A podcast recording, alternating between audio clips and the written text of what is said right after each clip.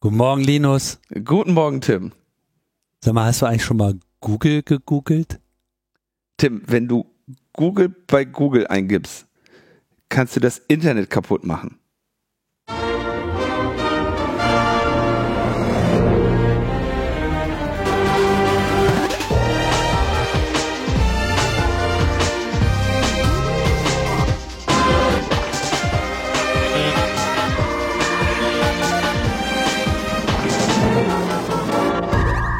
Logbuch Netzpolitik Nummer 468 vom 7. September 2023. Ja, und äh, fast wäre das ganze Internet kaputt gegangen. Ja, sorry, ich habe mir schon, ich gucke mir das doch schon wieder heimlich an. Das autorative ähm, Dokument. ja, das ist wirklich jetzt den Witz, äh, kleiner Hinweis, den Witz haben wir uns nicht selber ausgedacht. I don't think that's true. With all due respect, John, I am head of IT and I have it on good authority. If you type Google into Google, you can break the internet. So please, no one try it, even for a joke. not a laughing matter. You can break the internet. Was Stimmt's? heißt Witz? Das ist die Chefin der IT und sie weiß es aus guter Quelle. Ja, ja. ja sie weiß wirklich äh, Bescheid. Das Ganze ist natürlich ein Zitat aus äh, dem großartigen und wundervollen und grandiosen äh, Stück Serie, wie sagt man? Aus der Serie IT Crowd, genau. Ja. Ähm, die, wenn ihr die noch nicht gesehen habt, ihr wahrscheinlich keine Hörer äh, von, von LNP seid. Und falls ihr doch das gerade hört und überhaupt nicht wisst, wovon wir reden, dann müsst ihr jetzt eigentlich auf Pause drücken und das einfach mal alles komplett durchbingen. Spätestens äh, bis ihr da. Na, komm. Das kann man ordnungsgemäß erwerben auf dem Internet, ja, Mhm. irgendwie Kann man? irgendwelche Ist das Gesetze. bei Netflix oder was? Ähm, weiß gar nicht, ich habe es glaube ich mal äh, bei äh, Apple erworben oder so. Okay. Aber ich habe es definitiv sozusagen legal im Zugriff und ähm, man muss da auch halt auch immer mal wieder reinhören, weil es einfach, Ja, man muss das ist so einfach die Wahrheit ist über alles. So Wie das so ist mit Standardwerken, ne? Man muss immer mal wieder drin blättern. Genau, so sieht's aus. Das ist äh, äh, wirklich ein Handbuch. Ne? Zum Beispiel, äh, wenn ein Support-Anruf kommt. Wir Titanic auch noch mehr gern. Ja, eine absolute Treasure Trove, wie man so schön sagt. Also das ist einfach äh, die Wahrheit über Nerds und ähm, über Firmen und Über, über, und die Kenntnisse über das Internet im Allgemeinen auch, selbst in IT-Abteilungen. Aber es gibt den guten Torrent dazu hier. Naja, Aber was ist Okay. denn jetzt, wenn man Google bei Google eingibt? Das, was Das passiert denn da Internet jetzt kaputt. wirklich? ich bin noch nicht Ich mach verrückt. das ey. jetzt, ich mach das jetzt. Tim. Doch, Google. Na, dann, dann zeigen sie dir was, dann kriegst du einen Wikipedia-Eintrag zu Google. Also erstmal kriegst du die Website, kriegst du Google, Google LLC. Ja, da siehst du mal, wie die sich wieder bevorzugen. Der Google-Algorithmus, die haben nämlich hier die ersten vier Treffer. Wenn man Google googelt, ja, sind die ersten vier Treffer Google. Das ist ja wieder typisch, ey. Und erst der fünfte ist Wikipedia. Die zeigen wir an. Und dann der sechste ist wieder Google, der siebte ist Google, der achte ist Google, der neunte ist Google, der zehnte ist Google. Und da soll mir einer sagen, dass die nicht an den Suchmaschinenergebnissen experimentieren. Hilf uns dabei, Google noch besser zu machen, sagt er mir Nein. jetzt. Frage anzeigen. Wie häufig nutzt du die Google-Suche ungefähr? Weniger als einmal pro Monat, mehrmals pro Monat, mehrmals pro Woche, einmal pro Tag, mehrmals pro Tag? Das ist eine gute Frage. Mal Wahrscheinlich. ChatGPT. Ja. Lass ChatGPT das ausfüllen, wir müssen einen Podcast machen. Was ist denn deine Default-Suchmaschine? Google. Wirklich? Ja. Also ich, äh, ähm, ich tut mir leid, dass ich jetzt wieder äh, tausend Nerdträume zerstöre, weil ich nicht mit DuckDuckGo suche oder so. Ähm, nee, Google. Ich benutze Google. Also ich suche, also meine Default-Suchmaschine ist tatsächlich DuckDuckGo. Mhm. Ähm, Ich glaube, ist auch gut, äh, ist, ist, ist auch in Ordnung. Mit einem bestimmten Browser, einem Tor-Browser oder so, wo die voreingestellt ist, ist das auch in Ordnung. Das ist einfach auch okaye äh, Suchergebnisse in den allermeisten Fällen. Ich will keine okayen Suchergebnisse. Naja, okay heißt auch nicht so überladen mit, mit Werbung und was Google meint, was du Habe ich erstmal auch keine anklicken Werbung solltest. bei Google. Bei Google habe ich keine Werbung. Naja, in den Suchergebnissen, die sind ja nicht unbedingt als Werbung markiert. Wie auch Doch immer. sind sie. Also die man kann Links sind als, als Werbung markiert und die funktionieren bei mir alle nicht. Die werden vom, äh, vom DNS-Blocker eh gefressen, die Tracking-Links. Das heißt, das habe ich schon mir abgewöhnt, die, die, die, die, die Dingens. Ja, ich guck mal, Okay, wie weil du so ein Liter Dude bist, äh, funktioniert das für dich, aber äh, das äh, ändert nichts an der Tatsache, dass es durchaus Alternativen äh, gibt. Ich sage jetzt nicht, man muss die auf jeden Fall benutzen. Ich habe das einfach bei mir generell als Default äh, eingestellt und bin ehrlich gesagt nicht unzufrieden damit. Ich Tatsächlich. kann, ich möchte auch nicht, äh, ich möchte tatsächlich nicht jetzt irgendwie, also es ist meiner meiner mangelnden ähm, meiner mangelnden Awareness geschuldet, dass ich einfach mit Google google. Ist so. Was mangelnde Awareness? Ja, was weiß ich, also bevor ich, bevor mir jetzt irgendwie, weißt du, bevor alle sagen, der äh, Linus, der googelt bei Google und nicht bei DuckDuckGo oder so. Ich weiß ja, dass das ho- höchst, höchst ähm, emotional geführte Debatten um die Datenkrake gibt und so. Und ich mache das einfach, ohne darüber nachzudenken. Äh, und nicht, nicht aus einer conscious decision. Ich kann auch nicht sagen, dass ich jetzt irgendwie schlechte Erfahrungen mit DuckDuckGo gemacht hätte. Ähm, ich habe einfach nur noch nicht den, den, den Standardbrowser, äh, die Standardsuchmaschine geändert in meinen Standardbrowsern. Jetzt frag nicht auch noch, was mein Standardbrowser ist. Der ist nicht von Google. Den benutze ich nicht. Da bin ich, ähm, da bin ich ganz bei den Aluhüten.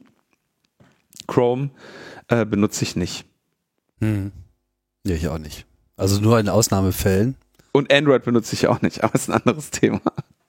Doch, Android benutze ich ja auch. Ich habe ja ein Android-Handy, nur nicht für, für ein tägliches Te- der Telefon. Warum reden wir überhaupt über Google? Weil Du hast damit angefangen. Google ist ich habe damit angefangen. Vierteljahrhundert geworden, ne? Ja, 25 Jahre ist es her.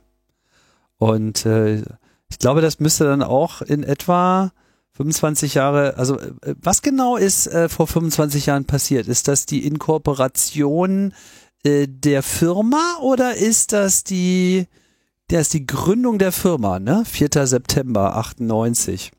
Ja. Also es war vor drei Tagen. Also vor drei Tagen Vor war drei es Tagen, 25 Jahre 25 her. Jahren, ja. Genau. Gut, aber die Suchmaschine Google gab es schon vorher. Das kann ich nicht bestätigen oder äh, äh, denyen. Ich glaube, also ich kann es mir nicht vorstellen, dass es die vorher gab, weil ich weiß, dass die, oder ich glaube, die Legende will es, dass sie ihre Suchmaschine eigentlich Gogol nennen wollten, nach der großen Zahl. Und dass jetzt aber der, äh, ich weiß jetzt nicht, ob das der Sergey Brin oder der äh, Larry Page war irgendwie, der dem Kollegen oder der Kollegin irgendwie gesagt hat, ja, ja, registrier mal Google und dass es dann irgendwie falsch geschrieben wurde oder so. Ich weiß aber auch wieder nicht, ob das stimmt. Das ist, äh, glaube ich, so ein bisschen, das ist eigentlich auch egal. Also äh, ob, ob sie das sozusagen absichtlich anders gemacht haben oder falsch, äh, ob das jetzt ein Wortspiel oder ein Rechtschreibfehler war, das ist, glaube ich, nicht so richtig belegt. Tatsache ist, unter dem Namen Google gibt's die Suchmaschine schon seit dem 15. September 97, also Oh. quasi seit 26 Jahren. Und vorher gab's äh, ein Vorläufersystem mit dem eleganten Namen Backrub. Warum auch Oh. immer man sich Okay. da mit den Rücken äh, kraus kräuseln muss. Äh, ob einem da sich der Rücken gekräuselt hat oder ob der nur einem gekrault wurde. Wir lassen das jetzt offen. Tatsache ist, vorher war das quasi so als äh, studentisches Projekt an der Stanford University. Und ich meine, dass auch in dem Jahr, jetzt hoffe ich, dass ich nicht durcheinander komme, hatten wir nämlich diesen sagenumwobenen Anruf von äh, Fefe äh, der, der, der Chaos, ins Chaos Radio angerufen hat als gesagt wir uns über Suchmaschinen unterhalten haben. Und der PageRank erklärt wurde. Nee, da- nee, da, da kam er überhaupt erstmal äh, mit dem Thema auf und meint so, habt ihr das schon mal gehört? Es gibt da noch so bei der Stanford University gibt's noch so eine Suchmaschine, die heißt Google, die funktioniert irgendwie auch ganz geil. Ja, aber der hat ja doch, hat er da nicht, erklärt er da nicht genau diesen PageRank, dass nämlich die als äh, Maßgabe für die Relevanz einer Seite die Anzahl der Links genutzt haben? Das so? weiß ich nicht, ob er das äh, in dem Moment du warst ja erklärt dabei, hat. warum weißt du das nicht mehr? Mein Gott, das ist 26 Jahre her, ich bitte dich. Jedenfalls, äh, Google, die Suchmaschine leitet ihren Namen von Gogol ab, angelehnt an das Bestreben, möglichst viele Internetseiten zu indizieren. Der Name des Firmenhauptsitzes lautet Googleplex in Anlehnung an Gogolplex. Google verwendet eine an Gogol angelehnte Domain 1e100net für eigene Server. Und 1e100 ist nämlich der Gogolplex, also die Zahl 10 hoch Gogol, also 10 hoch 10 hoch 100. Ein Gogolplex ist eine Zahl mit 10 hoch 100 Nullen. Das ist eine sehr große Zahl äh, und die Zahl ist deutlich größer als die Anzahl der Protonen im sichtbaren Universum. Ja. Womit immer noch offen ist, ob es nicht im nicht sichtbaren Universum noch mehr gibt. Aber lassen wir das offen. Ja, das kannst, können wir, könnt ihr ja dann euch. Auf jeden Fall war Google damals einfach eine Revolution. Eben genau äh, aus diesem Grund mit diesem PageRank, also der Ansatz, quasi die Relevanz aus Verlinkungen herauszunehmen und damit quasi auch schon das Netz ein wenig ähm, an seiner Substanz zu packen und nicht einfach nur Text äh, einzulesen und in irgendeiner Form durchsuchbar zu machen, wie das die Suchmaschinen davor gemacht haben. Also populär war ja vorher vor allem Alta Vista, das war so ein bisschen das Google der Zeit davor. Äh, gab auch noch ein paar andere Projekte, aber Alta Vista war so definitiv das, was am meisten verwendet wurde. Nur da waren halt die so Suchergebnisse wirklich noch sehr, äh, pf, wie soll ich sagen, Glückssache in gewisser Hinsicht. Aber da musste ja das ganze Prinzip überhaupt erstmal geboren werden. Und dann haben halt äh, Sergey Brin und Larry Page, die haben dann halt irgendwie schnell herausgefunden, dass dann eben Relevanz sich sehr viel besser äh, daraus ablesen lässt, wie quasi das, die, die innere Struktur des, des Hypertextraums durch die Links das eben äh, quasi selbst ermittelt und oder äh, erzeugt. Und genau das haben sie dann quasi als primäre Ordnungszahl genommen, eben dieser Page Rank, was sich auf Larry Page bezieht, glaube ich, und nicht auf Seiten. Und ja, das äh, war dann so ein bisschen der Erfolg. Und dann hat es wirklich nicht lange gedauert und Google hat einfach alles hinter sich gelassen. Und es gab so recht kein anderes Suchmaschinenprojekt, was da mithalten konnte. Bis dahin war ja sogar noch Yahoo äh, halbwegs populär. Und zwar gar nicht so sehr mit einer Suchmaschine, sondern eben noch mit einem Verzeichnis. Weißt du, wo so alle Webseiten aufgeführt waren, so ein hierarchisches Telefonbuch quasi des Internets. Da haben wir uns wirklich ernsthaft mit beschäftigt. Und das ist natürlich heutzutage alles überhaupt nicht mehr vorstellbar. Also insofern, Google hatte äh, große Verdienste zu Beginn mh, um das Internet, weil sie ja dann auch lange, lange Zeit mit den Standards mitmarschiert sind und eigentlich eine ganze Menge äh, gut gemacht haben. Ne? Also sie haben einfach die ganzen klassischen Internetdienste ordentlich implementiert. Gmail war dann außerordentlich erfolgreich und hat so die Welt ein wenig geschockt, als sie dann ein Gigabyte äh, Mailbox-Speicher für jeden Account bereitgestellt haben. Im damaligen Verhältnisse war das eine absurd große Menge die dann auch noch regelmäßig hochzählte. Bis dann irgendwann die Leute gecheckt haben, dass man so viel E-Mail echt nicht haben will. naja gut, aber ich meine, ja, eigentlich also, E-Mail, scheiße, Alter. also lange, lange Zeit haben sie einfach die Dienste, die sie rausgebracht haben, haben halt waren einfach viel besser als alle anderen. Ne? Google Reader, der so äh, RSS-Feeds ja und dann haben sie kaputt hat. gemacht. Ja und irgendwann haben sie dann angefangen, äh, all das, was so ihrem Businessmodell wieder äh, strebte, nämlich letzten Endes Werbung zu verkaufen, dann irgendwie wieder klein zu halten. Und seitdem ist es ein bisschen schwierig mit Google und äh, dem Verhältnis der Nerds. Wobei ich glaube, es ist ein Love-Hate-Relationship, was der gemeine Nerd mit Google hat, weil Google schon auch the nerdiest company irgendwie ist in ihrem ganzen Auftreten, in ihrem Gehabe, in der Art und Weise, wie sie dann auch äh, Leute rekrutiert haben, was sie für einen äh, Company Lifestyle an den Tag gelegt haben und generell ihre ihre Nähe zum Netz und ihr tiefes Verständnis des Netzes auch immer wieder in allen Produkten haben. Ähm, zeigen können. Also und das war ja, ich habe ja noch nicht mal, also mit Gmail und, und der Google-Suche ist ja noch lange nicht alles genannt, was, was totale Revolution war, womit sie, glaube ich, auch den absoluten Mega-Hit gelandet haben. Bis zum heutigen Tage ist Google Maps. Das war ähm, vom ganzen Ansatz her äh, fantastisch. Alle Kartendienste, die es bis dahin gab, die haben halt irgendwie gnadenlos mit, oh, ihr müsst aber unbedingt auf unserer Seite rumklicken und wehe, ihr baut irgendwie ein Stück von äh, unserer Karte in eurer Webseite ein. Und Google hat gesagt, so hier, Mach doch. Baut uns überall ein. Baut das doch mal ein in eure Ja. Autos. Die haben einfach gecheckt, dass das äh, eine geile Idee ist. Und vor Ja. allem haben sie äh, als erste halt auch JavaScript richtig verstanden. Also ein Freund von mir war tatsächlich äh, einer derjenigen, die damals diese JavaScript-Engine gebaut haben für Google Maps. Äh, also dieses ganze dynamische Nachladen der Kacheln. Mhm. Das, das war ja quasi der, das war ja quasi das Novum schlechthin. Du hast also nicht einfach nur so eine Webseite, die dann irgendwie ewig gebaut, gedauert hat, bis sie sich aufbaut, sondern das ist einfach so dieses dynamische Reinzoomen und dieses asynchrone Laden der Kacheln. Das war quasi ähm, das große Ding und dass du da so hin und her äh, draggen konntest, so, ne, das war unheard of, das gab's vorher irgendwie gar nicht. Also sie waren Bleeding Edge in ihrem Web-Development, sie waren Bleeding Edge in ihrer, in, in der Auswahl der Dienste an sich, was sie angeboten haben, aber eben auch, wie sie es umgesetzt haben und äh, auch in vielen Bereichen, was für ein Businessmodell sie da drumherum äh, gemacht haben. Muss man ihnen schon lassen. Und dadurch sind sie halt so groß geworden und sind es immer noch. Ich, es gibt, glaube ich, noch so, wenn man jetzt nur ökonomisch drauf blickt, ähm, waren die, glaube ich, nicht unbedingt so innovativ seit Gründung. Ja, also vieles ist auch dazu gekauft. Ne? Also ja, Maps in Ordnung, ne? ähm, Was denn? Bildsuche und so weiter. Aber das jetzt wirklich, wenn man jetzt so wirtschaftlich drauf schaut, YouTube haben sie sich dazu gekauft.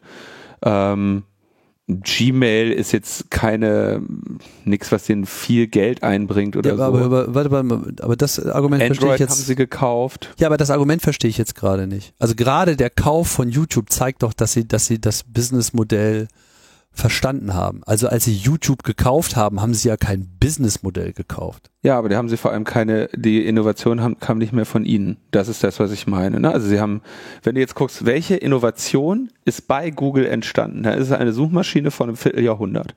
Da haben sie sich äh, einen Videohoster dazu gekauft. Ja, dann haben sie das, die Karten, also Maps äh, und Earth gemacht, mit denen sie aber, glaube ich, nicht unbedingt quasi innovativ mehr Geld verdienen. Ja, Google News, E-Mail, ähm, und so, das, dann haben sie mehrere auch wirklich klägliche Versuche ähm, versucht, äh, soziale Netzwerke zu bauen, die ihnen nicht äh, äh, f- ge gelückt sind, ne? Ähm, Orkut, Buzz, Google Plus, Google oder Plus One oder so, ne? Die hatten die beste Möglichkeit. Dann haben sie, ja, Google Hangouts, ja, Google Talk, das ist, also ich keine Ahnung, ähm, Nein, die Liste der Fails ist groß, aber auf Genau. der anderen, ja, Und, und was nicht dabei ist, ist in einem Vierteljahrhundert eine neue fette Idee wie die Google-Suche. Das ist mein Argument. Ja. Der Browser, okay, ja, aber dann haben sie im Prinzip pflegen sie so weiter. Ja. Und da- das, was große, fette neue Märkte sind, die sie sich ähm, verschafft haben, ähm, sind, sind Zukäufe. Ja, die haben also keine neuen fetten Dinge selber geschaffen, während sie da in ihren Bällebädern sitzen. naja. Also ist eine Definitionsfrage. Nee, das- ich würde, das- doch, ich lass das- mich doch mal kurz erläutern, warum ich das anders sehe. Also YouTube dazugekauft, ja, meinetwegen. Und sie hatten ja parallel dazu Google Video. Sie haben sehr wohl verstanden, dass Video ein großes Ding ist. Und ich wei- kann mich noch sehr, sehr, sehr lebhaft daran erinnern, als sie den Kauf von YouTube verkündet haben, wie einfach alle im Internet sich gefragt haben, was zur Hölle wollen sie mit YouTube? So. Ja, und als Elon Musk Twitter gekauft hat, haben sich auch alle gefragt, was will der damit? Und niemand hat gesagt, das zeigt aber echt mal, was für einen innovativen Geist äh, Elon Musk hat. Das ist doch, jetzt kommen wir nicht mit Elon Musk. Also, bleiben wir, das ist das nein, Gleiche. guck mal, du hast gerade gesagt, sie sind nicht gut in Social Networks. Das stimmt nicht. Weil mit YouTube sind sie eins, das ist eins der größten Social Networks. Das ist eins der erfolgreichsten und eins der profitabelsten Social Networks, die es gibt neben Facebook. Du meinst die Kommentarspalte unter den Videos? Das ist ein Social Network. Leute präsentieren sich dort mit ihren Inhalten und kommentieren sich gegenseitig. Wir hatten aber doch jetzt schon mehrmals festgestellt, dass sie das gekauft haben und nicht selber entwickelt haben.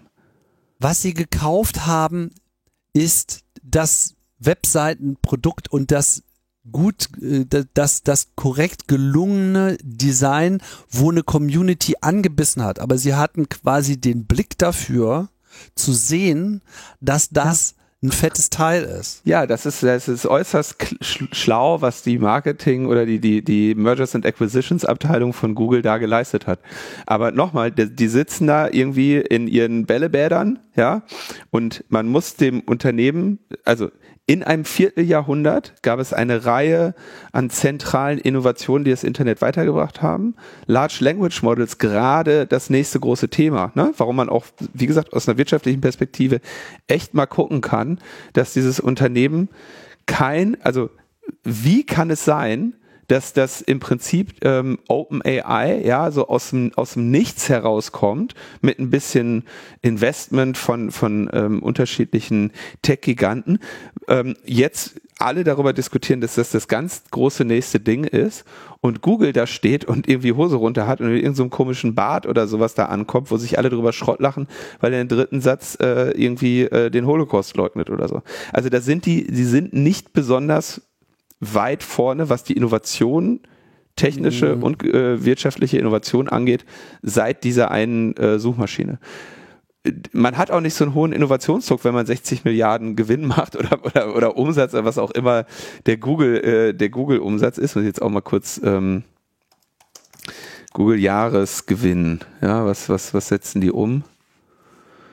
Nettogewinn 18 Milliarden Okay, gut, du bist im, im äh, Randmode. Ich finde auch das in hat dem nichts mit AI zu tun, Tim, das sind einfach nur Fakten. Fakten äh, kann, kann man äh, ist immer ist auch eine Frage der Perspektive, ja. Ich meine, wenn du jetzt nee, jetzt fangen wir nicht jetzt mit lass mich doch mal einen Fakten Satz an. zu Ende aussprechen, ja. Wenn du jetzt sagst, OpenAI hat irgendwie abgeräumt, also ob die businessmäßig hier wirklich äh, abräumen, das wird sich erst noch zeigen. Und im Bereich äh, AI, wer hat denn, äh, also da hat Google die großen Schritte gemacht in den letzten Jahren. Der ganze Durchbruch von Machine Learning ist letzten Endes auf YouTube passiert mit äh, dem Anstellen von dem Geoffrey Hinton, der letzten Endes den Durchbruch im Machine Learning gebracht hat, den haben sie sich sofort ins Haus geholt, als der sein Paper rausgehauen hat. Und äh, es war YouTube, wo erstmal Large-Scale Machine Learning bewiesen hat, dass es eben funktioniert, dass man eben irgendwie alle Katzenbilder im Internet äh, erkennen kann, weil sie die Daten haben und weil sie es auch haben. Und äh, die ähm, die Demonstrationen, die sie mit ihren AI-Systemen ganz zu Anfang schon gemacht haben, ich sag nur äh, AlphaGo, ja, diese ganze Alpha-Geschichte war äh, super erfolgreich und bahnbrechend und hat letzten Endes für die AI, die LLMs, die wir heute haben, im Prinzip ja. den Weg bereitet. So, also ist halt so. Und nochmal, äh, also weil du es ja, glaube ich, auch jetzt absichtlich nicht mehr äh, hören oder nicht mehr verstehst, DeepMind haben sie vor, äh, haben sie am 23. September 2010, nee, Moment, da wurde es gegründet, ein paar Jahre, irgendwie 2014 haben sie DeepMind gekauft, ja. Auch da im Prinzip äh, mein, mein Argument ist, die haben keine Inhouse-Innovation, die äh, bahnbrechend irgendwas gemacht hat und du kannst natürlich sagen, dass die Zukäufe von besonderer Vision sind. Ähm, aber ich glaube, äh, mein Argument lasse ich jetzt dadurch zumindest nicht verfälschen, dass von denen nichts, ähm, nichts Großartiges mehr gekommen ist in letzter Zeit. Und die haben aber genug Geld, um sich äh, im Prinzip derartiges zu leisten. Ne? Wer 20 Milliarden Gewinn macht im Jahr, kann eine ganze Menge dazu kaufen. Und damit sind wir ja auch bei dem Problem, was passiert, wenn, wenn solche äh, Gigantenunternehmen entstehen, dass sie sich eine ganze Reihe an äh, Konkurrenz und sonstigen neuen Produkten und so weiter einverleiben können und dann irgendwann ja äh, die, die, die Fantasie in greifbarer Nähe haben, eine Plattform zu sein und nicht mehr nur die beste Suchmaschine oder das beste äh, Navigationssystem, sondern äh, so wie es sich Google eben über diese Zeit entwickelt hat, ähm, dir das Betriebssystem für dein mobiles Endgerät zu liefern, den Browser, eine, ein komplettes Arbeitsökosystem mit äh, Google Docs, was übrigens, das glaube ich, da waren sie mal richtig weit vorne, was ko kollaboratives Arbeiten angeht. Ne? Da, da hatten sie, hätten sie eine Chance sogar gehabt, ähm, Microsoft richtig äh, was wegzunehmen. Dann hat Microsoft äh, aber sein Office gerettet. Ähm, den mit dem Chromebook versuchen sie ja auch quasi ne, den, das Google, die Google-Plattform ähm, zu sein. Und ähm, in gewissen ähm, Umgebungen, in gewissen ähm, Arbeitsumfeldern ist ihnen das durchaus äh, gelungen.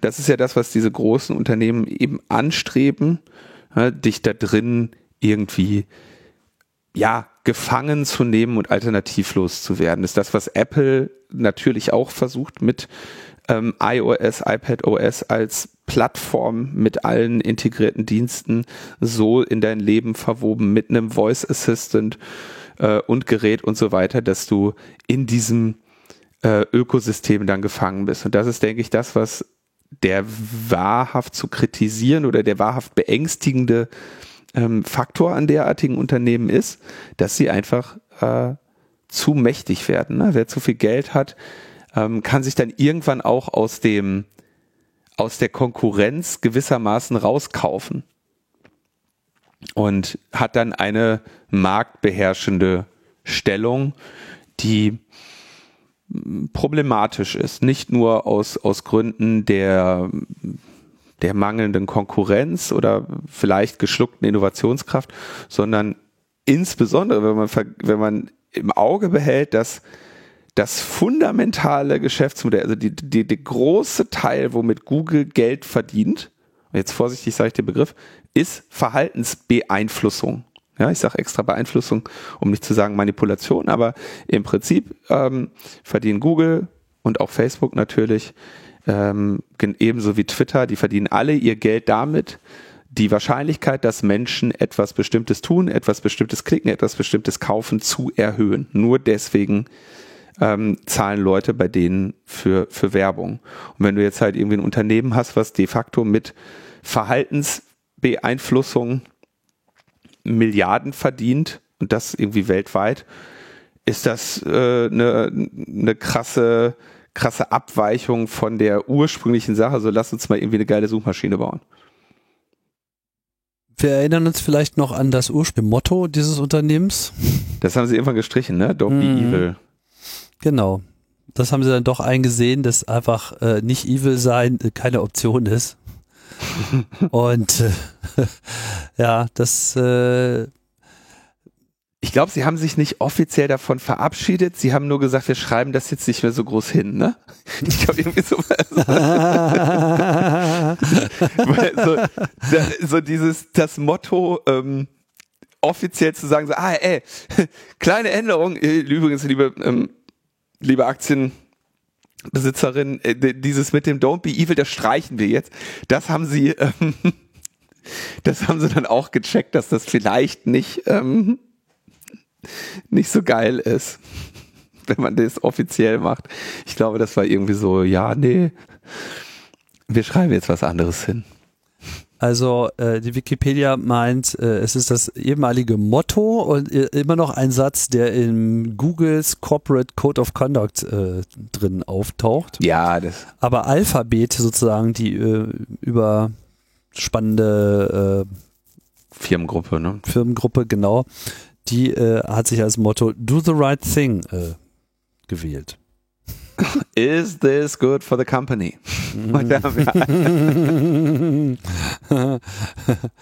ja, naja, also auf jeden Fall, man kann jetzt nicht, ähm, also ich äh, habe ja fast das Gefühl, ich komme hier schon als Google-Fanboy äh, rüber. Das äh, wirklich bin ich eigentlich überhaupt nicht mehr. Das bin ich vielleicht mal für eine Zeit lang mit gewesen, so zusammen mit dem ganzen anderen Internet, als das alles noch sehr solide und interessant und neu und aufregend war.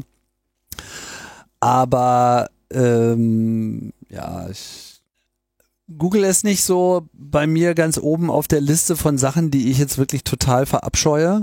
So, aber ich bin halt definitiv jetzt auch kein, kein, kein Fanboy von, von Google. Mir gefällt nicht alles, was sie machen.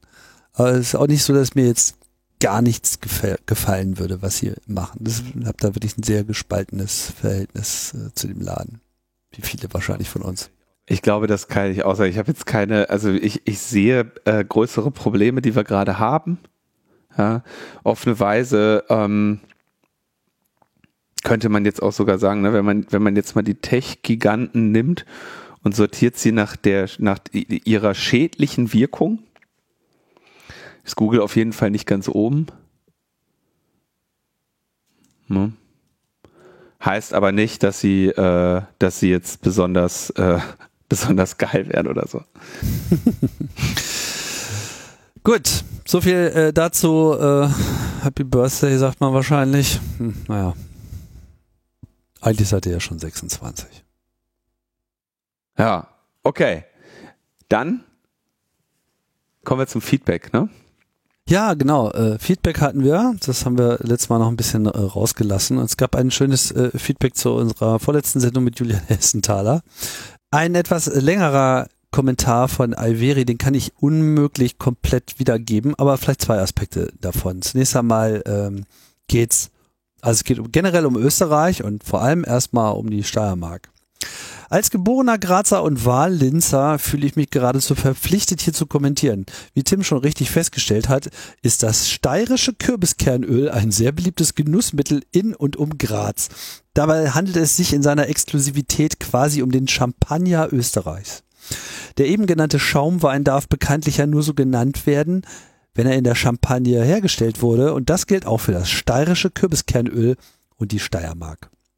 Allerdings kommt mittlerweile ein guter Teil der verwendeten Kürbiskerne aus anderen Bundesländern wie Niederösterreich. Buh, das, was um Wien herum ist. Soweit ist es mit der Qualität also auch nicht hin. Dafür gibt es mit dem Cucurbita pepo varstyriaca oder steirischen Ölkürbis eine eigene Kürbisart für die Ölherstellung. Kürbiskernöl in Cola kenne ich bisher nicht, allerdings gibt es einen Eisbecher mit Kürbiskernöl, den man als steirische Sünde bezeichnet. Der Name ist Programm. Ich finde, es schmeckt absolut ekelhaft.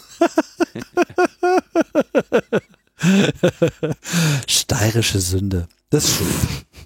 Ja, dann äh, hebt der Kommentar noch weiter äh, ab, um irgendwie eine Generalumschreibung Österreichs zu äh, liefern äh, mit all seiner geografischen Ausprägung. Das äh, lasse ich jetzt mal äh, weg und komme hier auf das Beziehungsgeflecht, was er noch hervorhebt. Beziehungen sind wichtig, aber in Österreich vielleicht noch ein bisschen mehr. Vitamin B, wie man es nennt, zu verwenden, ist nichts Ungewöhnliches und wird gemeinhin auch äh, nicht als verwerflich angesehen, weil das ist halt einmal so. Dabei spielt es dann auch keine Rolle, ob es um die Umwidmung zum Baugrundstück beim lokalen Bürgermeister geht oder um den Aufsichtsratsvorsitz eines staatsnahen Konzerns. Ein Thema, was bei einem Umriss der politischen Landschaft Österreichs nicht fehlen darf, sind die Bundesländer. Österreich ist wie Deutschland ein Bundesstaat mit neun Ländern und vereint hierbei das Schlechteste aus beiden Welten. De facto ist Österreich nämlich eher ein Zentralstaat mit bundesstaatlichen Elementen. Die Länder verfügen nur über wenige und kaum relevante Kompetenzen, Sowas wie Jagd, Ordnung und Jugendschutz werden hier oft genannt, viel mehr ist es dann aber eh nicht. Dafür verfügen die Länder bzw. Landeshauptleute über enorme informelle Macht. Hier sei beispielsweise die Landeshauptleutekonferenz genannt, bei der es sich meines Wissens um gar kein offizielles Organ, sondern vielmehr um ein inoffizielles Treffen der Landeshauptleute handelt. Trotzdem glaube ich nicht, dass eine Bundesregierung auch nur irgendein Gesetz beschließen könnte, wogegen sich die Landeshauptleutekonferenz geschlossen sträubt. Naja. Ich finde noch den, den äh, ein, äh, abschließend möchte ich diesen Kommentar mit einem alten Witz aus der Kaiserzeit. Ein, ein deutscher und ein österreichischer General analysieren am Vortag der Schlacht die Lage. Der Deutsche sagt, die Lage ist ernst, aber nicht hoffnungslos. Der Österreicher antwortet, die Lage ist hoffnungslos, aber nicht ernst. Ähm, kann, vielleicht ein schöner Mentalitätsvergleich. Ja, vielen Dank äh, für diesen Kommentar. Könnt ihr nochmal nachlesen. Ist bei uns natürlich alles verlinkt. So, dann haben wir verschiedene Kommentare zum Selbstbestimmungsgesetz. Ähm, da haben die meisten sich darüber gefreut, dass wir äh, das Thema behandelt haben, man auch mehrere Leute dabei, die sich von dem Thema konkret persönlich äh, betroffen äh, sehen. Und dann gab es eine zu dem Thema Untertauchen, ja, ein Kommentar von S. Erstens, es gibt zahlreiche Länder, die Selbstbestimmungsgesetze haben. Circa 100 Millionen Menschen in Europa haben bereits ähnliche Möglichkeiten in dem Land, in dem sie leben. Europa ist noch nicht in Chaos versunken, weil Kriminelle aus diesen Ländern massenweise ihren Vornamen und Geschlechtseintrag ändern und untertauchen.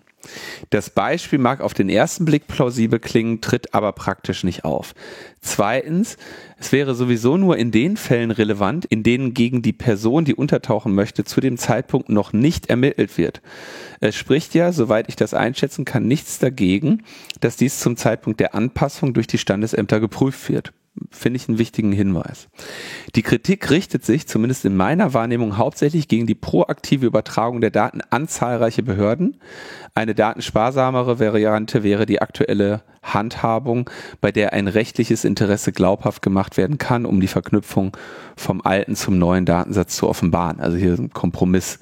Äh, Außerdem solltest du als Berliner eigentlich wissen, dass man fürs spontane Untertauchen eh nicht schnell genug einen Termin beim Standesamt bekommt, auch unabhängig von der drei Monate Frist ähm, im Entwurf. Auch dieser Kommentar geht ein bisschen ähm, länger, aber äh, ich denke, da äh, wird, wird nochmal äh, den wichtigen Teil habe ich hier ähm, erfasst. Ähm, dann zur Patientenakte auch mehrere Kommentare und wir haben das ja, glaube ich, wir, wir haben da jetzt unsere Zwiespältigkeit ja ähm, geschildert, ne, dass so ein schönes Datenmodell durchaus helfen könnte, wenn es vernünftig abgesichert wäre. Ähm, gleichzeitig der Bedarf sich uns beiden als bisher noch halbwegs gesunde Leute noch nicht so zeigt. Da hatte ich ja auch in der letzten Sendung auf einen Kommentar verwiesen, den wir schon vor längerer Zeit einmal hatten und entsprechend gibt es mehrere. Ja, da kommentiert Name sage ich so gleich am Ende. Nur mal von meiner Seite die Perspektive zu euren Kommentaren zur elektronischen Patientenakte. Ich möchte nochmals betonen, was für ein Segen das sein kann. Ich selber habe einiges an chronischen Krankheiten und muss um die 10 bis 13 Mal im Jahr allein aus Routine zu verschiedenen Ärzten denen jedes Mal über alles andere zu berichten, nimmt unglaublich viel Zeit in Anspruch. Dazu kommt, Umzug zwischen Städten ist ein Albtraum, weil ohne E-Akte dann Berge an Papier und Befunden zu neuen Ärzten geschleppt werden müssen. Ja, die E-Akte wird nicht gut umgesetzt werden und ja, das ist echt traurig, aber selbst ich als jemand, der gute IT-Security für notwendig hält und sich als privacy-affin bezeichnen würde, wäre bereit, etwas laxere Privacy und Security hinzunehmen, wenn es mir zugutekommen könnte, wie es das Konzept verspricht. Zudem ermöglicht es auf lange Sicht auch Wiederholungsrezepte, die zum Beispiel für ein Jahr gültig sind. Man denke ja nur an alte Menschen, die wegen jeder Packung Blutdrucksenker zum Arzt rennen müssen. Was auch gerne vergessen wird, oftmals hängen viele Diagnosen zusammen und beeinflussen sich gegenseitig, auch über Fachgebiete hinaus. So kann sich zum Beispiel ein physisches Leiden auf die Depressionswahrscheinlichkeit auswirken etc. Solche Daten sind im bisherigen System nicht wirklich gut aggregiert. Hat man sie jedoch alle beisammen lässt sich vieles leichter und auch besser behandeln bzw. nach Ursachen forschen. Ich finde, hier sollte die Debatte tatsächlich praktischer geführt werden mit dem Fokus auf iterative Verbesserung. Auch wenn es eigentlich kein guter Ansatz ist, sind hier die Chancen einfach so unglaublich hoch, dass man ein paar Risiken in Kauf nehmen kann. Kommentiert ODR.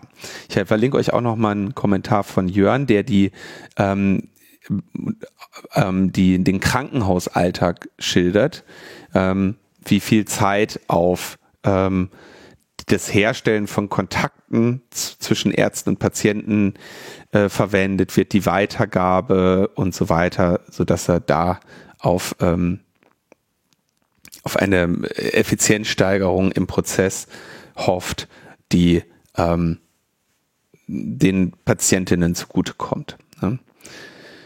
Äh, schönes, dann muss der CCC als unabhängige Kontrollinstanz eben wieder den Penetrationstest übernehmen. Ja, nee, also den können die schon selber bezahlen bei irgendjemandem. Ne? Das ist, äh, dafür sind wir nicht da. Und wenn die alle durch sind und die offensichtlichen Schwachstellen out of scope äh, definiert wurden, dann gucken wir mal drauf.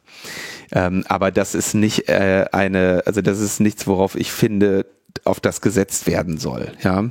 Da ist aber auch ein Smiley Arbeit. an dem Satz dran. Ja, ne? ja, stimmt.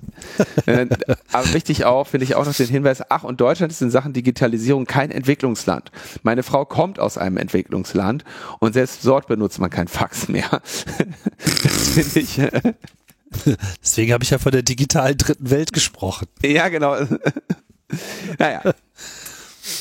So kommen wir zu, zu ähm, ärgerlicheren Themen. Achso, wollen wir noch einen ganz kurzen kleinen, kleinen Scherz können wir noch einbringen, bevor wir zu, zu ernsten Themen kommen? Scherz? Hier, ja, na, ist, in dieser ist, Sendung. Ist, nee, es ist eigentlich kein Scherz, aber Elon Musk äh, hat offenbar ein längeres Interview geführt und, äh, und da dann ein bisschen frei geredet, ja, und hat sich dann da auch ein bisschen dazu geäußert, dass er äh, Twitter äh, gekauft hat und erzählt, also wie gesagt, das ist, das ist ein bisschen länger hergeleitet, aber sagt dann so, seine Tochter äh, Jenna, die im, im Jahr von, im Alter von 16 Jahren die Transition hatte zu dem weiblichen Geschlecht, äh, da war er erst sehr stolz drauf, ja, aber die hat dann im weiteren Verlauf ihres Lebens ihn komplett aus ihrem Leben ausgeschlossen. Ähm, und er sagt, dass das daran liegt, dass sie erstens zu einer äh, äh, radikalen, radikalen Transformation gekommen ist auf einer äh, Privatschule mit ähm, 50.000 US-Dollar ähm, Tuition-Fee, also so, der hat ihr so quasi auf eine von radikalen Linken betriebene schweineteure Privatschule geschickt, wo sie dann ähm, mit dem Woke Mind Virus ähm, infiziert wurde.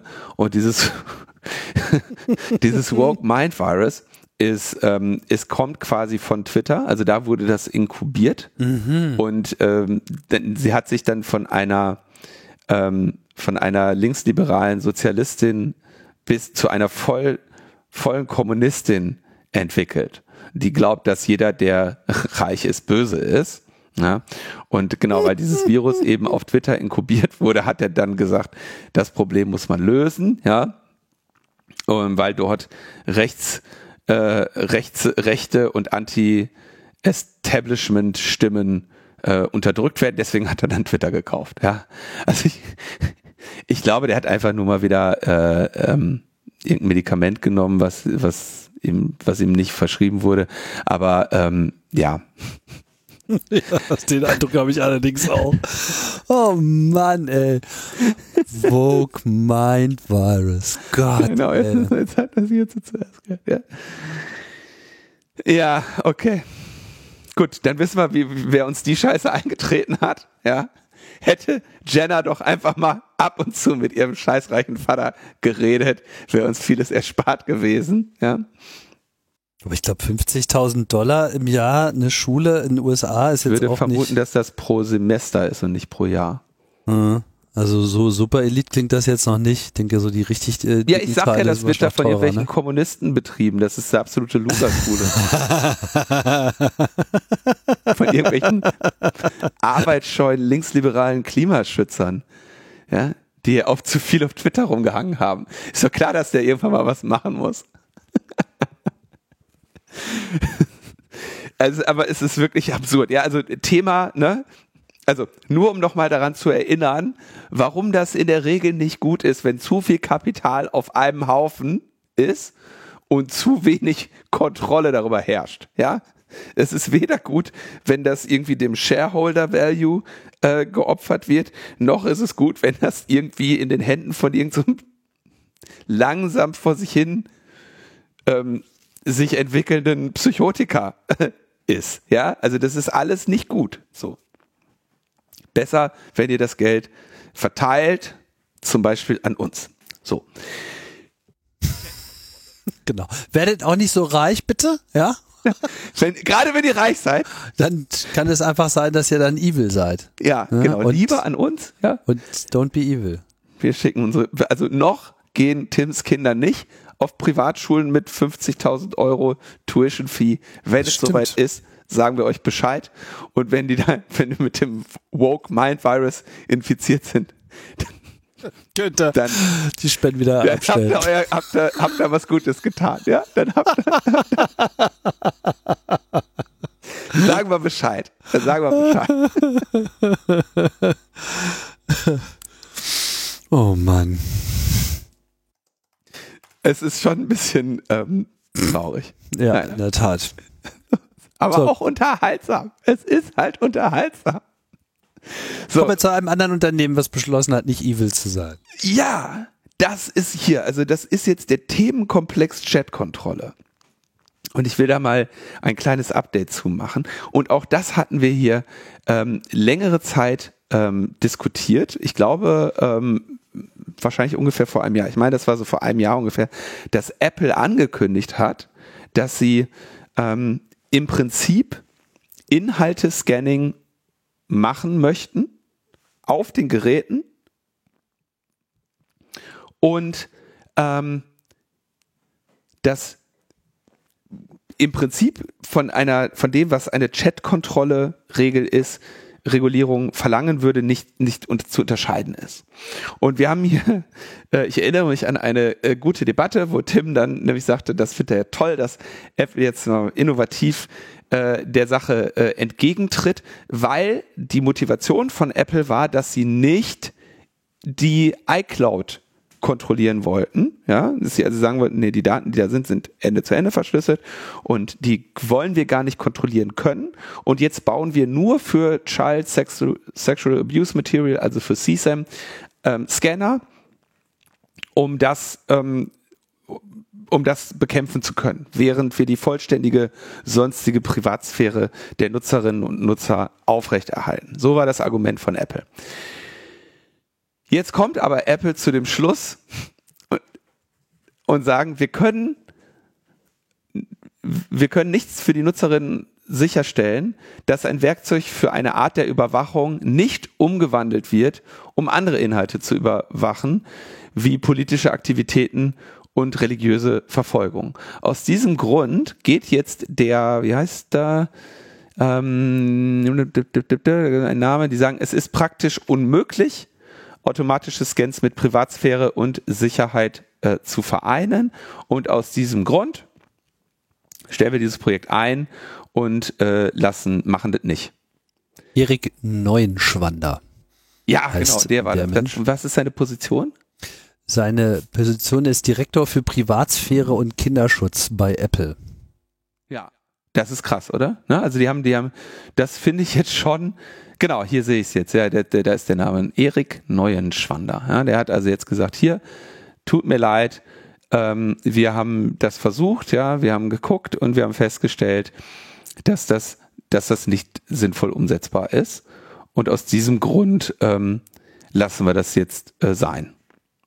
Genau, also was sie konkret sein lassen, ist die vorgeschlagene Funktion auf dem Device mit einem speziellen Inhalte, ähm, jetzt muss ich kurz mal ein bisschen nachdenken, also äh, mit einem speziellen Algorithmus über die Bilder rüber zu gehen, der quasi den, die, ähm, den Inhalt des Bildes quasi hasht, aber nicht sozusagen die Datei muss identisch sein, sondern ein, ein Algorithmus, der quasi auch ein Resizing und Stretching und Cropping und so weiter eines Bildes äh, überlebt. Da gibt es entsprechende Papers, dass das wohl irgendwie funktioniert. Und dann äh, damit quasi so ein Identifier erzeugt und ein vergleichbarer Identifier wird bei einer äh, wie hieß noch gleich diese äh, Behörde, weißt du das gerade, die dann zuständig Mac. Aber ist? Das, genau, diese ja darüber hinaus. Genau, dass, dass die sozusagen mit dem Bildmaterial, was bekannt ist, die, denselben Algorithmus durchführen und dann auf Basis dieses Identifiers äh, das feststellen. Was sie trotzdem machen, was in diesem Brief, der hier zitiert wird, ja auch ähm, nochmal erwähnt wird, ist, dass sie ja zahlreiche äh, automatische Erkennungsdinger äh, einbauen ins Telefon, die halt nur so Notifications machen, ne? was weiß ich. Kriegst du irgendwie Penisfoto geschickt und dann erkennt die Software das und dann ist das erstmal geblurrt und dann kann man das eben so einstellen für die Kinder, dass dann irgendwie auch eine Warnung an die Eltern rausgeht. Also solche Mechanismen bauen sie noch, aber wovon sie sich jetzt explizit ähm, entfernt haben, ist eben konkret diese Funktion, die in irgendeiner Form einen Abgleich mit einer zentralen Behörde oder Institution vornimmt auf Basis Daten Dritter. Und da haben sie jetzt quasi einen Turnaround gemacht und diesen Vorschlag äh, zurückgezogen. Und dass sie nicht die iCloud äh, durchsuchen wollen, wie das ja andere Anbieter tun, äh, das haben sie ja von vornherein gesagt und daran hat sich auch nichts geändert. So, jetzt also nur mal um zu sagen, also Apple sagt, wir können so etwas, diese Form der Überwachung nicht machen, ohne die Privatsphäre zu verletzen, deswegen lassen wir es sein. Ja? Ähm, Großbritannien verfolgt die ähm, Chat-Kontrolle mit der sogenannten Online Safety Bill, auch das hatten wir diskutiert, ja, wo ebenfalls automatische Inhaltekontrolle drin steht, die Darstellung von Kindesmissbrauch aufspüren soll. Und sie haben gesagt, sie setzen das jetzt aus, zumindest so lange, bis es technisch machbar ist. Und sagen, eine Anordnung kann nur erfolgen, wenn die, dies technisch machbar ist und die Technologie nachweislich Mindeststandards an Genauigkeit bei der Erkennung ausschließlich von Inhalten zum sexuellen Missbrauch und zur Ausbeutung von Kindern erfüllt. Und weil das also zumindest erkennen sie an, dass die Technologie es zum jetzigen Zeitpunkt nicht tut. Ja. Und ähm, ich habe ja, glaube ich, auch mehrmals erklärt, dass es aufgrund der Zweideutigkeit der Inhalte auch gar nicht funktionieren kann. Das aber nur hinten dran. Zumindest sagen sie bis dahin, äh, also solange es das nicht gibt, können wir es auch nicht anordnen, dass man es macht. Und ich bleibe dabei, das wird es nie geben. Ich kann ein wunderschönes Beispiel ähm, erzählen. Und das ist ganz einfach, ne? Urlaubsfotos, was weiß ich. Vater schickt Urlaubsfotos an Mutter. Auf den Urlaubsfotos ist das Kind nackt am Strand. Ne? Es ergibt sich nur aus dem Kontext, dass es gerade die Eltern austauschen, dass es äh, sich dabei nicht um eine äh, äh, CSAM handelt, während würde das exakt gleiche Bild von mir aus an eine andere Person gehen oder von jemand an in die falschen Hände geraten, wäre das exakt gleiche Bild eben problematisch. Das heißt, du brauchst nicht nur das Bild selbst, sondern auch noch den Kommunikationskontext dazu. Und auch da, der, den kannst du noch fehlerhafter erkennen und umso problematischer wird es. Deswegen denke ich, dass es nicht lösbar ist. Und immerhin haben sie erkannt, dass es zumindest zum jetzigen Zeitpunkt nicht gelöst ist. Deswegen platzt diese Chat-Kontrolle in Großbritannien. Übrigens, um nochmal kurz auf den Brief von äh, Apple einzugehen, das fand ich nämlich auch ziemlich bemerkenswert. Also nicht nur, dass sie sich quasi gegen ihren ursprünglichen Vorschlag entschieden haben, sondern in diesem Brief übernehmen sie auch ziemlich umfänglich die Argumentation der, ich sag mal, kritisierenden Institutionen, die an dieser ganzen Debatte äh, teilgenommen haben in den letzten Monaten und schreiben, ähm, unter anderem Scanning-Systeme sind auch nicht narrensicher und es gibt dokumentierte Beweise von anderen Plattformen, dass unschuldige Personen in dystopische Schleppnetze geraten sind, die sie zu Opfern gemacht haben, obwohl sie nichts weiter getan haben, als ganz normale und angemessene Bilder ihrer Babys zu teilen.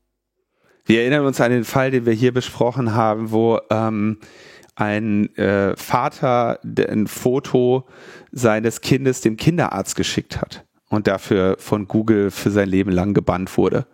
Ja, das ist hart. Ähm, also der darf noch googeln, allerdings sich nicht mehr einloggen. Und ähm, diese Fälle, die wir hier auch behandelt haben, ähm, sehen wir. Dystopische Schnippnetze. Schlepp, Schlepp, das ist ein Zungenbrecher. Dystopische Schleppnetze. Dystopian ja. Dragnetz. Schön. So, dann gibt es in Europa eine ganze Menge Widerspruch zur Chatkontrolle. Ja, da hat jetzt EDRI mal zusammengetragen äh, die ganzen Stellungnahmen von allen möglichen unterschiedlichen Verbänden und sagen, is this the most criticized draft EU law of all time? Also ist es das am meisten kritisierte Gesetzesvorhaben aller Zeiten? Und sie haben die, die so ein bisschen ge geklustert, sagen, okay, junge Menschen, dann ähm, Betroffene von ähm, Kindesmissbrauch, also Child Sexual Abuse Survivors. Dann Kinderrechte und Kinderschutzexpertinnen und Experten. Polizei und Strafverfolger. Technologieexperten ist natürlich die längste oder eine der längste Liste.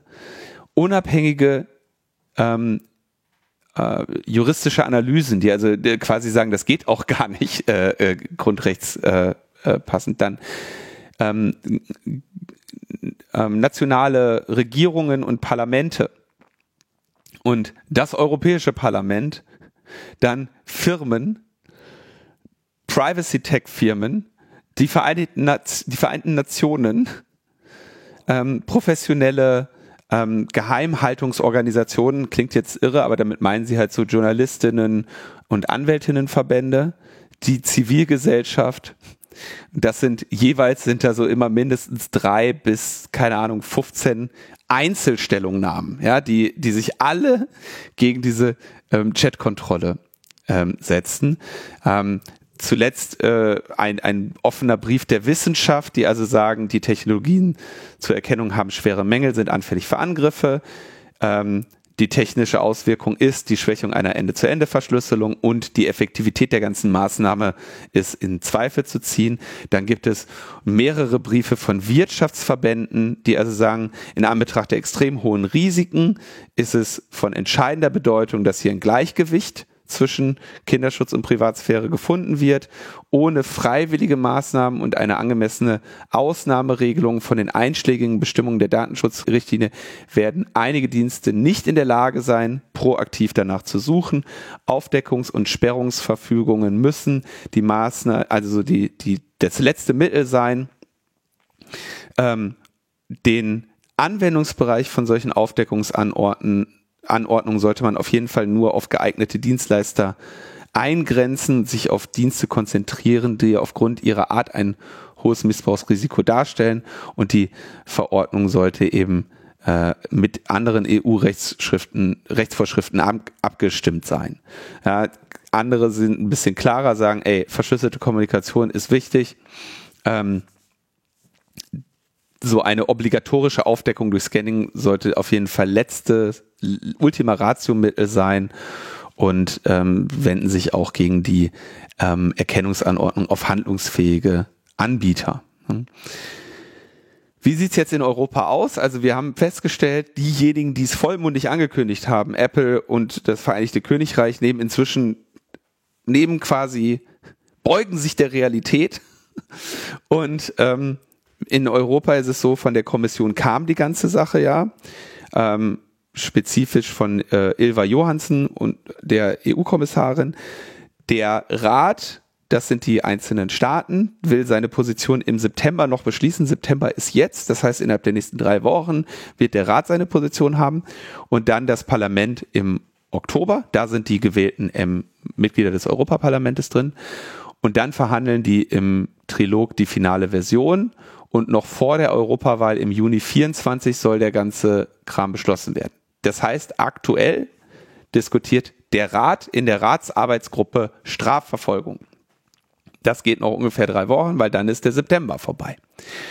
Und ähm, Netzpolitik veröffentlicht immer die geheimen Protokolle der Sitzung. Das ist natürlich auch schön, dass man da genau zuschauen kann. Äh, in einigen, ähm, in vielen Punkten sind sie sich schon einig. Die spanische Ratspräsidentschaft hat auch schon einen Kompromissvorschlag vorgelegt. Aktuell bleibt eben die Chatkontrolle, also das Client-Side-Scanning, Streitpunkt im Rat. Ähm, interessanterweise, Deutschland will das raushaben. Ähm, Europa, äh, ähm, aus wie heißt das Land? Österreich, äh, bezieht sich auf darauf, dass es nichts grundrechtskonform ist und dass dieses Urteil unter anderem der juristische Dienst des e- Europäischen Rats äh, fällt, ja, und sagen, wir können das einschränken maximal auf bekannte Inhalte. Ne? Das wäre also diese NECMEC-Regelung, weil das Problem ja noch ist, dass das Ding jetzt Neues erkennen soll. Ja? Und wenn wir sagen, wir, wir, wir erkennen, wir, wir limitieren die Beschränkung auf bekanntes Material. Gehen wir zurück zu diesem Beispiel. Ne? Bild geht von Vater an Mutter in der WhatsApp-Gruppe oder was. Ne? Dann ist das ja in Ordnung. Jetzt kann das gleiche Bild ja, nachdem die Familie gehackt wurde und dieses Bild nun in, in ähm, Kreisen getauscht wird und das dem NECMEC dann eben bekannt wird, dann kann man ja sagen, das gleiche Bild ist jetzt bekannt als getauschtes Material und eindeutig unabhängig verifiziert worden als wird zumindest getauscht ohne ähm, Einverständnis des Kindes und der Familie, stammt beispielsweise aus einem Hack. Ja? Und dann kann man ja retrograd das auf jeden Fall machen. Und wenn man dann den Hash quasi hat und danach sucht, sagen sie, dass das ähm, finden sie in Ordnung. Aber dass irgendeine KI sagt, hör mal, da ist aber ein nacktes Kind im Bild, da machen wir mal lieber Meldungen, lassen noch mal die Polizei drauf gucken, das eben nicht. Ähm, die Niederlande sagen, okay, darf nur als Ultima Ratio sein, wir wollen das aufs äh, bekanntes Material einschränken ähm, und wir wollen spezifisch die Erkennung von unbekanntem Material ausschließen und auch die Erkennung von Grooming ausschließen. Das ist also äh, die Idee, dass eine KI die, die Nachrichten scannt und äh, versucht zu verstehen, ob sich da gerade eine erwachsene Person äh, eine Anbahnung vornimmt mit einem Kind. Ähm, Niederlande, äh, nee, Polen, Polen, das ist auch krass.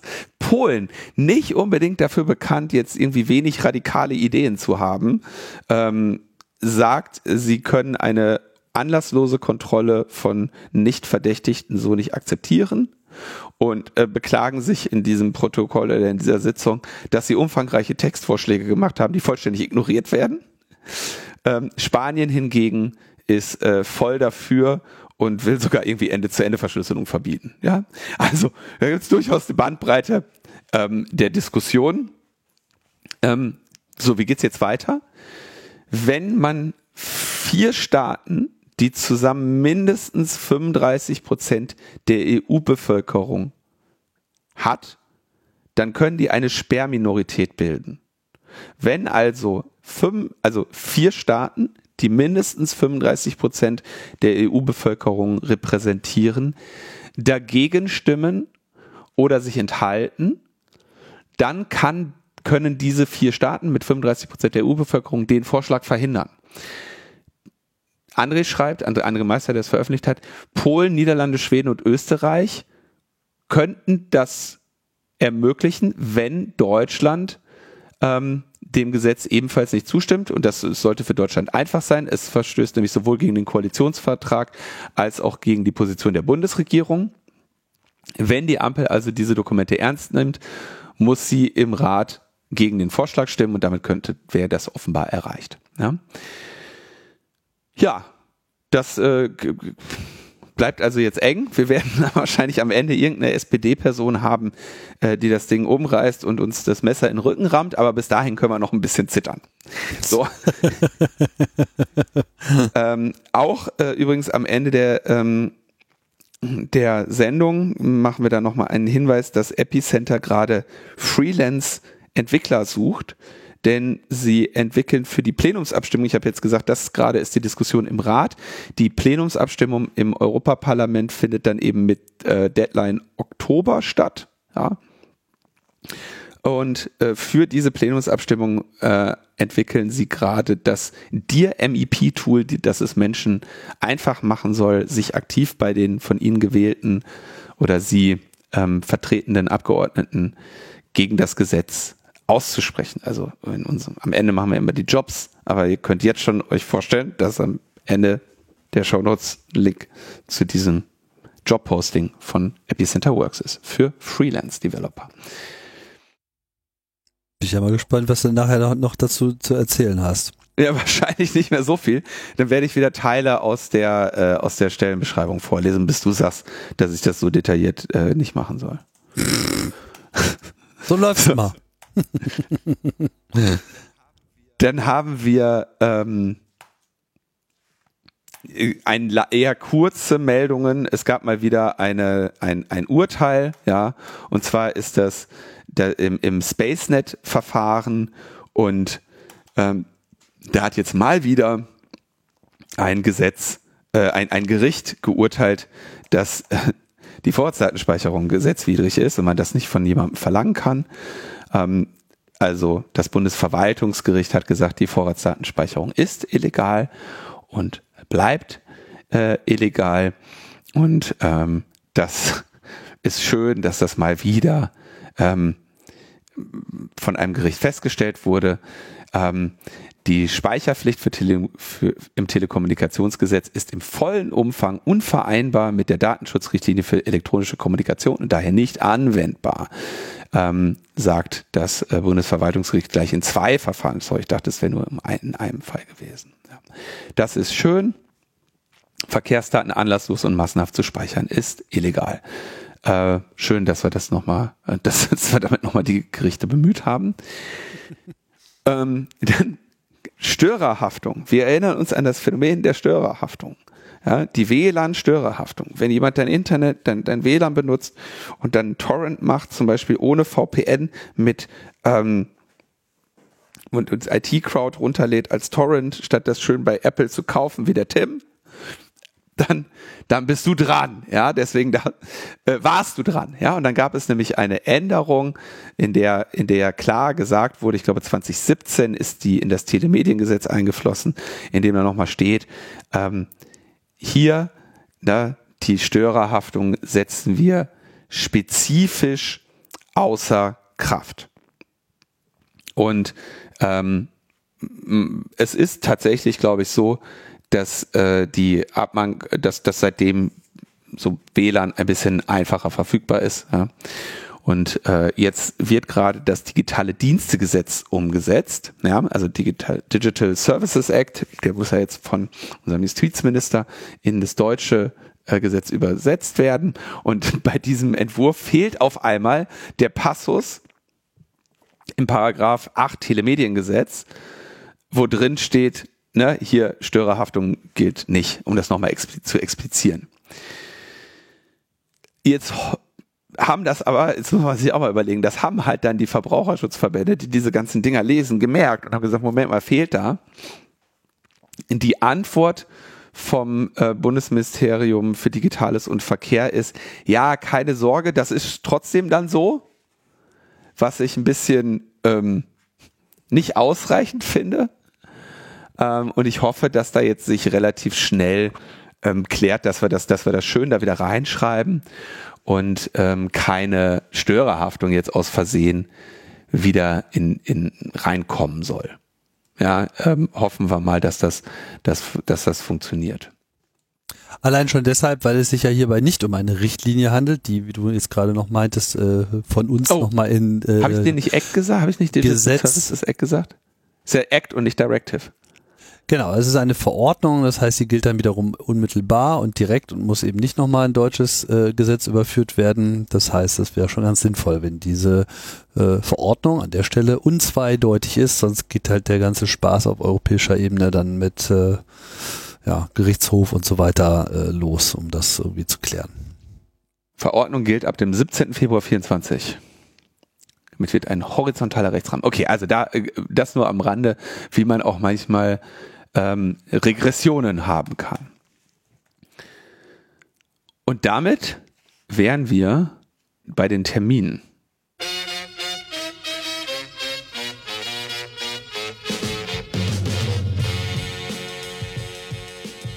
Am Samstag, den 16.09.2023, eröffnen das Temporärhaus und das Haus der Nachhaltigkeit gemeinsam ihre neuen Räume in Neu-Ulm.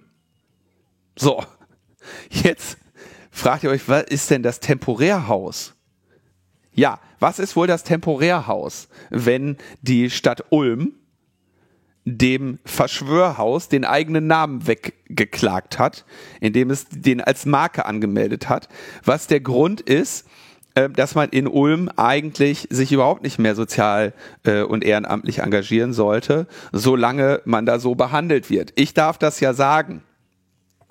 Deswegen eröffnen die ihren, ihre, neu, ihre, äh, no, ihren gemeinsamen neuen Räume in Neu-Ulm und äh, uns wird gesagt, das ist auf der anderen Donauseite in einem ganz anderen Bundesland, in der Augsburger Straße 23 bis 25 im ehemaligen Sportsohn Stammhaus, auf doppelt so viel Fläche, wie es am Weinhof in Ulm gab. Jetzt müssen wir erstmal gucken. Äh, ist das so? Da können wir ja bei Google Maps gucken zur Feier des Tages. Ist was so? Das, das Neu-Ulm in einem anderen Bundesland Ja, ja, Neu-Ulm liegt in einem anderen Bundesland und zwar in Bayern. Ach du Schande. Ja, genau. Das ist, da wird bestimmt alles viel besser. Also äh, Ach, Ulm ist Baden-Württemberg. Ist die Grenze? So sieht's aus. Neu-Ulm ist Bayern, Ulm ist Baden-Württemberg und da ist in der Mitte die Grenze. Da kannst du sozusagen rüberschwimmen. Wie, wie fertig musst du sein, dass, dass das soziale Engagement in deiner Stadt nach Bayern flieht? Das ist schon eine Leistung, definitiv. Die sind, also die sind gnadenlos bescheuert in Ulm, ja. Und ich hoffe, dass sie das hören und dass man den, dass die, dass das äh, insbesondere, äh, ich sag mal, ich bin in dem Fall ja äh, involviert und lese ja so oder kriege ja so mit, was da noch weiter, nachdem die jetzt da das, die Marke durchgesetzt haben gegen das Verschwörhaus, damit sie die selber haben und den Leuten, die das Ding gegründet haben und dem den Namen gegeben haben, den Namen weggenommen haben und jetzt jetzt drohen sie denen noch hinterher. Das ist ähm, niedrig. So, deswegen kann man eigentlich froh sein, wenn man so eine Donau hat und einfach rüberschwimmt und in einem anderen Bundesland ist. Schade, dass es dann Bayern ist. Aber ich meine, die Leute fliehen nach Bayern. Wie, wie gut musst du sein? Okay, also genau, das, ich denke, das ist zu feiern, weil das Verschwörhaus hat da schwere äh, Repression völlig unnötiger Art erlitten in, äh, in Baden-Württemberg, in Ulm. Und umso schöner, dass sie jetzt in der Augsburger Straße 23 bis 25 am 16.09. Ähm, eröffnen können. Auf doppelt so viel Fläche. So, und das ist eingebettet in die Kulturnacht Ulm-Neu-Ulm. Ja, Link, Link in den Show Notes. Wer also in Bayern oder, äh, oder Ulm wohnt, kann nach Neu-Ulm und äh, an der Kulturnacht 2023 die Eröffnung des Temporärhauses. Äh, ich hoffe, die haben schon mal drüber nachgedacht, das gleich als Marke anzumelden. würde ich empfehlen, ja. Also könnte hilfreich sein. Ach je. Gut, jetzt kannst du deine Jobs äh, nochmal loswerden. Jetzt bin ich ja richtig gespannt, was jetzt kommt. ja, also Epicenter Works sucht einen Freelance Python Backend Entwicklerin für die freie Kampagnensoftware zur Chatkontrolle. Und sie hätten gerne mehrjährige Python-Erfahrung, Kenntnisse in Git und GitHub, ja, also ne, wie man Git add, Git commit, Git Branch und so weiter. Erfahrung Merge. in der Entwicklung von RESTful APIs, optimalerweise mit Fast API. Kenntnisse in relationalen Datenbanken und SQL Alchemy. Ähm, sorgfältiges und lösungsorientiert, was? Lösungsorientiert sorgfältiges und lösungs, lösungs, also lösungsorientiert, also quasi, dass man versucht, der Lösung entgegenzufiebern. Ja, ja, so ist es gedacht. das kenne ich ja. Also das, wo lernt man das denn? Und äh, hohe, hohe Eigenmotivation. Wenn du das hast, dann kannst du dich quasi bewerben auf diesen Freelance-Job. E-Mail an jobs at epicenterworks. Bitte gib im Betreff der E-Mail dir MEP minus your name an. Theoretisch ist auch eine ehrenamtliche Mitarbeit möglich. Aber obwohl wir dieses Open Source Projekt rein aus Spenden finanzieren, wollen wir auch für die Arbeit bezahlen da die Plenumssitzung dieses bereits Ende Oktober geplant ist, werden Bewerbungen im Eilverfahren bearbeitet. Ja, sie suchen schnellstens jemanden für diese Aufgabe. So, und äh, ihr wisst, Epicenter Works, dahinter verbirgt sich Thomas Lohninger, der ja auch gerne Gast in unserer Sendung ist und gern gehörter Gast. Oder, oder Moderator oder was auch immer der da ist. Hier wird leider nichts äh, zu ähm, dazu gesagt, inwiefern das äh, remote äh, sein kann. Ich gehe mal davon Ich würde jetzt aus. mal erwarten, dass sie nicht sagen, du musst dann in Wien tippen. Das wenn man, wenn man sagt, du musst Git und GitHub können, dann äh, wirst du wahrscheinlich dafür nicht nach Wien ziehen müssen. Ja? Naja, was weiß ich, vielleicht haben die da so Hebel an der Wand, wo so Commit und Merge und Branch und so. Nein, nein. Hätte man bloß nochmal erwähnen können. Ja. Egal. Ähm, so, ich verlinke auch noch den Vortrag von Thomas Lohninger und das Konzeptpapier. So, wunderbar. Dann sind wir am Ende der Sendung angekommen. Ja, ist doch schön. Findest du nicht toll? Doch, finde ich super. Also Bevor das vorbei ist? Ja, weißt du, so früh am Morgen die Konzentration. Schwierig. Da habe ich auch immer die größten Konzentrationsschwierigkeiten.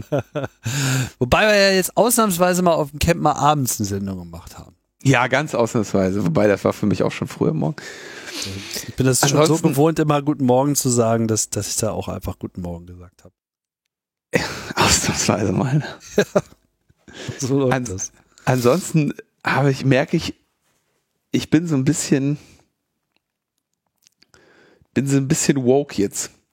Oh, Kön könnte hast sein. du den Mind Virus dir Könnte den Woke Mind Virus haben.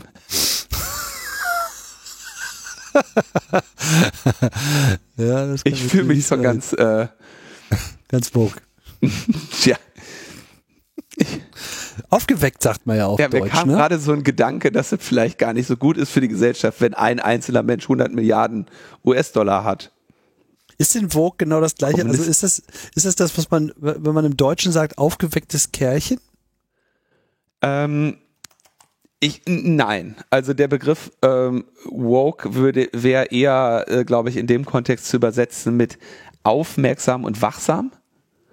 Ähm, und der hat eben also quasi ein wachsames Bewusstsein für für soziale Ungerechtigkeit oder Rassismus ist, ist damit gemeint. Also ja, das, das, so würde man das, kann man das, glaube ich, äh, übersetzen. Woke, mal, ähm, ja, wach, wachsam. Die Antwort war mir jetzt viel zu seriös und ernsthaft. Egal. Ja, bist auch nicht woke genug. woke ist eine ernste Angelegenheit. Ja.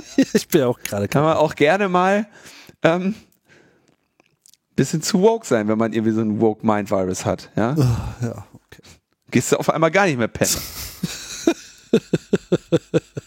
Ich muss mich jetzt erstmal ausruhen. Leute, bis dann. Tschüss. Ciao, ciao. Well, we have a very interesting talk lined up for today. Our employee of the month and computer expert, Jen Barber, has kindly agreed to say a few words about her role in the IT department. Now, speaking as someone who doesn't know the difference between a laptop and um, the, the, the larger one, I'm certainly looking forward to hearing what she has to say. Good morning. When I was asked to give a speech about what it is I do and everything, I was very excited. At last, I thought, a, a chance to explain the wonders of technology to ordinary folk. But then I thought, who wants to listen to a boring old speech? Wouldn't it be better if I could actually bring one of these wonders in to show you it. Say, oh, I don't know, um, the internet. I think it would. And I have. Ladies and gentlemen, I'd like to present to you the internet. Oh, please, no flash photography. You'll harm the internet. Ladies and gentlemen, if anything were to happen to this box, the world as we know it would fall into chaos. Planes would drop from the sky like tables. Society would tear itself apart like an angry child with a napkin. Man's primeval instinct to survive at any cost would lead to terrible violence. So please, no flash photography.